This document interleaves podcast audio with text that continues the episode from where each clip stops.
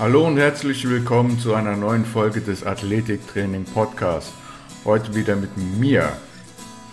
Ja, heute möchte ich dir ein bisschen was erzählen zum Thema Beweglichkeit. Ja, wir haben fast alle eigentlich Erfahrungen mit Beweglichkeit gemacht.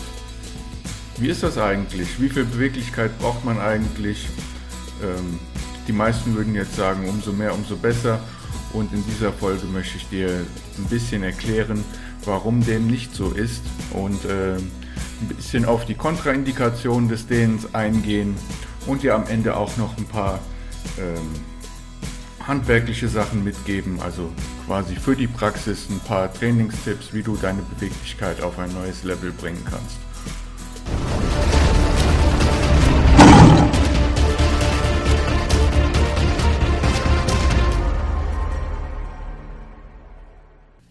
Ja, für den Anfang sollten wir erstmal zwei Begriffe klären, die so im Raum stehen und ähm, ja, die meistens durcheinander geworfen werden. Das ist einmal die Flexibilität und die Mobilität. Wo ist jetzt der Unterschied? Flexibilität ist die passive Fähigkeit, ähm, und zwar wie weit ich mich äh, in einen Gelenkwinkel reinpressen kann, statisch, ja, womöglich auch noch mit Hilfe, indem ich da reingedrückt werde, wie weit komme ich da. Das ist die Flexibilität. Die Mobilität ist die aktive Fähigkeit. Wie weit komme ich in meine Gelenkwinkel rein. Gut, das haben wir geklärt. Kommen wir mal zu den Möglichkeiten, wie ich meine Beweglichkeit verbessern kann. Da gibt es einmal das Foam Rolling, da gibt es das statische Dehnen, das dynamische Dehnen und Beweglichkeitstests, wobei die Beweglichkeitstests jetzt natürlich keine Möglichkeit sind, um die Beweglichkeit zu verbessern, aber für so ein Assessment, also für so eine Ist-Bestandsaufnahme quasi, wie beweglich ich bin, gibt es immer diese Beweglichkeitstests in fast allen Trainingsprogrammen. Ja, und da möchte ich dir gleich ein bisschen was dazu erzählen. Also fangen wir mal an mit dem Foam Rolling. Äh, Foam Rolling hat den Vorteil, dass wir unsere Performance nicht damit runtersetzen. Wenn wir dieses Foam Rolling allerdings machen, ähm, sind die Freiheitsgrade, die wir dadurch erreichen, also die verbesserte Beweglichkeit, die wir dadurch äh, ermöglichen, die ist leider nicht permanent und sogar ziemlich kurzweilig. Also je nachdem, was ich danach in meinem Training mache, die Zeit, in der ich äh, in diesem neuen Bewegungsradius arbeiten kann, circa bei 20 Minuten. Von daher würde ich raten, ähm, beim Foam Rolling das quasi vor den äh, Übungen zu machen, wo ich in einem neuen Range of Motion arbeiten möchte. Das eignet sich sehr gut, dass ich dann quasi in diesen neu gewonnenen Winkeln arbeiten kann und quasi das für mein Nervensystem verfestige, dass ich diese ähm, ja, neuen Freiheitsgrade auch nutzen kann. Dann gibt es das statische Dehnen. Beim äh, statischen Dehnen ist es so, dass ich mich, wie schon gesagt, quasi passiv in Strukturen reindehne das Problem an der Sache ist, dass wenn ich statisch dehne, ich quasi meine Muskelspindeln und die Reflexaktivität schlafen lege. Ja, das tut ja auch weh. Der Körper möchte das eigentlich nicht und das senkt unsere Performance. Studien haben auch gezeigt, dass dann auch, wenn wir vor dem Training uns dehnen, ähm, die Verletzungsrate hochgeht. Ganz einfach aus auch aus diesen Gründen, weil wir quasi alle Schutzmechanismen schlafen legen und natürlich auch den Tonus runtersetzen. Außerdem hat es noch den entscheidenden Nachteil, dass wir, um unsere Beweglichkeit tatsächlich permanent zu verbessern, 30 Minuten am Stück dehnen müssten. Das macht natürlich so gut wie keiner. In der Regel sind das maximal zwei Minuten wo man in einer Position verweilt. Und wenn wir in diese kurzen Zeiträumen statisch stehen, hat es quasi nur negative Auswirkungen. Dann haben wir noch das äh, dynamische Dehnen. Das dynamische Dehnen hat den Vorteil, dass es unsere Performance nicht runtersetzt. Allerdings bewegen wir uns auch nur in den Bewegungsradius, den wir sowieso haben. Das heißt, wir wärmen uns auf und kommen dann quasi in diese Mobilitäts-Range of Motion, die wir schon besitzen. Ja, wir alle kennen es. Vor dem Training sind wir quasi noch nicht richtig warm. Wir kommen noch nicht in unsere äh, Winkel, die wir gewohnt sind. Und durch so ein dynamisches Dehnen kann man in diese Winkel dann reinkommen. Ja, die Beweglichkeitstests. Da gibt es äh, vor allen Dingen den Functional Movement Screen zu nennen.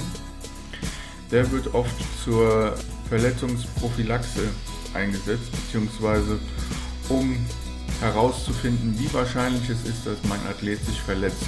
Und da gibt es eine Studie vom Brian Dorrell und Kollegen und die nennt sich The Functional Movement Screen as a Predictor of Injury in National Collegiate Athletic Association Division 2 Athletes.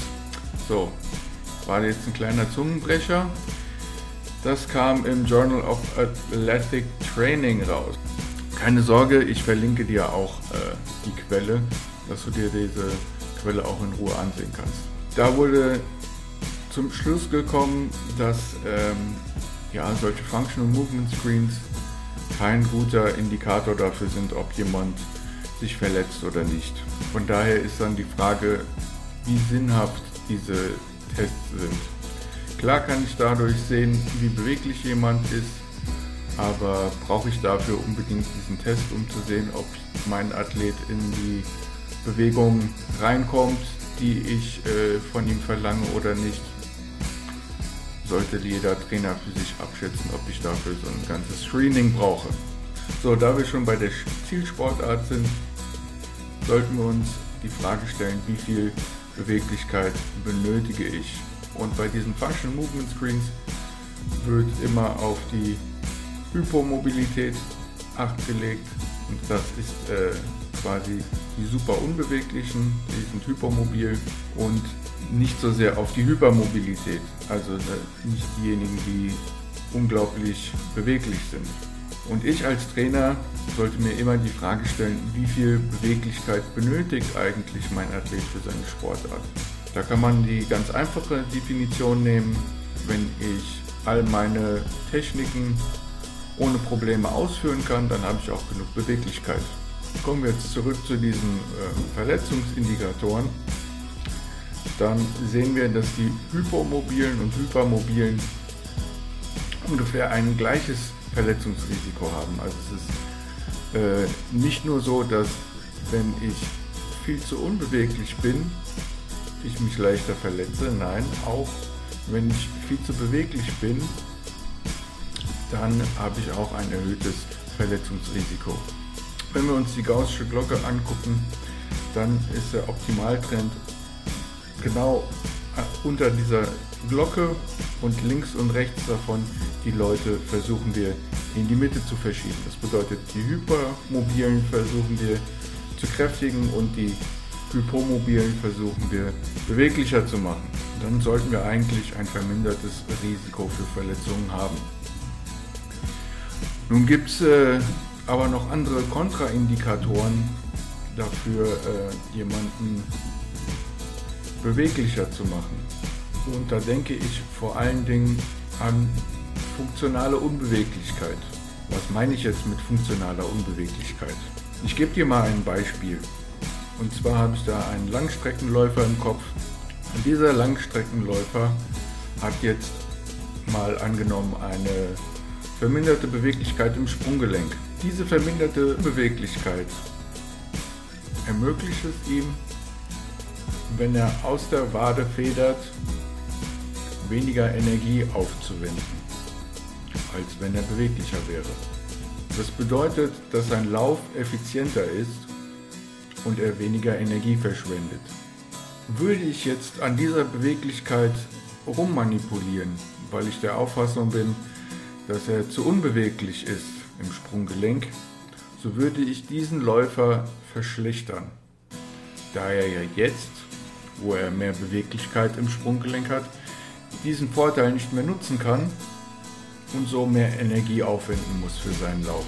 Eine andere Sache, die man sich bewusst machen sollte, ist das Winkelkraftverhältnis. Jetzt nehmen wir mal an, das optimale Winkelkraftverhältnis liegt bei meinem Athleten bei 45 Grad im Kniegelenk. Dort ist er am stärksten, dort kann er seine Kraft am besten entfalten. Jetzt mache ich ein äh, Mobilitätstraining mit ihm und nach diesem Mobilitätstraining hat sich sein Winkelkraftverhältnis verschoben. Und nun liegt sein optimaler Winkel, in dem er die meiste Kraft entfalten kann, bei 70 Grad. Das bedeutet, er muss tiefer in die Hocke gehen, um äh, seinen optimalen Kraftwinkel zu treffen. Wenn wir vorher 45 Grad hatten und nun 70 Grad hatten, muss er also in einen tieferen Winkel fallen und das dauert länger. Alles, was wir an Zeit ersparen können, bringt uns Performance auf dem Feld. Dort geht es um Millisekunden, wer schneller in der Position ist. Dadurch, dass wir das Winkelkraftverhältnis verändert haben und er in eine tiefere Position fallen muss, haben wir also unseren Athleten de facto schlechter gemacht. So, so viel zu den äh, Kontraindikatoren für ein Mobilitätstraining. Jetzt möchte ich dir ähm, ein paar praktische Tipps geben, wie du deine Mobilität verbessern kannst. Und dann möchte ich dir äh, das Functional Range Conditioning näher bringen, das FRC, wie es auch genannt wird. Und da gibt es die Pales und die Rails. Klingt jetzt erstmal seltsam, ähm, ist aber ganz einfach. Pales steht für Passive Angular Isometric Loading. Und Rails steht für Regressive Angular Isometric Loading. Ähm, bei den Pales ist es so, dass ich mich in eine Stretching-Position begebe, je nachdem welches Gelenk ich äh, mobilisieren möchte.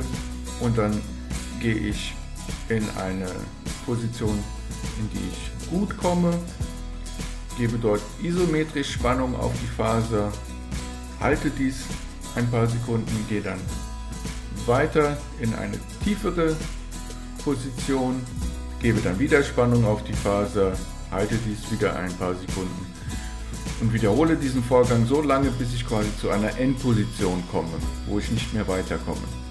Wenn ich bei dieser Position angekommen bin, fange ich an mit den Rails. Das heißt, mit dem Regressive Angular Isometric Holding. Hier mache ich das Ganze quasi wieder rückwärts. Also ich gebe isometrisch Spannung auf die Faser, löse dies wieder, gehe in eine, eine Position zurück, gebe dort wieder Spannung auf die Faser und so weiter, bis ich wieder in der Ausgangsposition irgendwann lande. Dann gibt es noch das Konzept der Cars, äh, Controlled Articular Rotation. Dabei äh, wird aus reiner Muskelkraft das Gelenk durchbewegt. Ja. Nehmen wir mal an, ich möchte meine Hüfte mobilisieren, dann versuche ich aus Muskelkraft in alle Winkelpositionen des, äh, der Hüfte zu kommen und so mein äh, Hüftgelenk zu mobilisieren. So viel zum Functional Range Conditioning. Damit wirst du auf jeden Fall deine Mobilität äh, deutlich verbessern können. Aber ähm, ich möchte dir noch zum Schluss ein Konzept vorstellen, das ich schon seit Jahren anwende. Und das ist das Strength over Length. Da geht es vor allen Dingen darum, in delikaten Winkelpositionen stärker zu werden. Welchen Vorteil hat das Ganze? Wenn wir uns schwer verletzen, ist das oft, weil wir in Positionen gedrückt werden oder vielleicht in Positionen fallen, wo unsere Muskulatur maximal gedehnt ist und wir in diesen Positionen sehr schwach sind und dann quasi nur noch die Bänder halten können oder die Knochenstruktur, weil der Muskel dort zu schwach ist. Um in diesen Positionen äh, quasi Unterstützung für die Bänder zu, zu bieten, versuchen wir in diesen Positionen stark zu werden. oder sogar so stark zu werden, dass wir diese Position kontrollieren können und uns dann in andere Positionen aus diesen delikaten Positionen weiter zu bewegen. Ja, wir haben dann dadurch nicht nur den Vorteil, dass wir ein vermindertes Verletzungsrisiko haben, sondern vielleicht auch noch andere Bewegungsmuster kreieren können. Ja, wie sieht das aus? Hm, da gebe ich dir am besten das Beispiel der Sissy Squats. Da kann man sich das, denke ich, am besten veranschaulichen. Also viele kennen ja die normale Kniebeuge. Bei dieser Variante gehen wir auf die Fußballen, äh, lehnen uns im Oberkörper zurück, achten darauf, dass wir eine gerade Linie von den Knien bis zum Kopf bilden und dann gehen die Knie Richtung Boden. Achten immer darauf, dass diese gedachte Linie zwischen Kopf und Knie äh, nicht unterbrochen wird. Ja, und je weiter ich mit den Knien Richtung Boden gehe, umso kleiner wird der Kniewinkel, umso mehr wird der Quadrizeps gedehnt, umso schwieriger wird das Ganze. Und ja, in dieser Position wenn dann das, äh, der Kniewinkel sehr gering ist, da versuchen wir dann uns stärker zu machen. Ja, ich denke besonders mit äh, Strength over Length wirst du sehr gute Ergebnisse erzielen. Und ähm, ja, ich bin jetzt auch am Ende angelangt. Es war jetzt eine kurze, knackige Folge für dich. Ich hoffe, es hat dir Spaß gemacht, mir zuzuhören und du konntest einiges mitnehmen. Wenn dir diese Folge gefallen hat, teile sie doch gerne mit deinen Freunden. Kommentier auch, gib mir ein Like, ein Abonnement würde mich auch sehr freuen. Und in diesem Sinne, bis zum nächsten Mal. Ich bin raus. Mach's gut.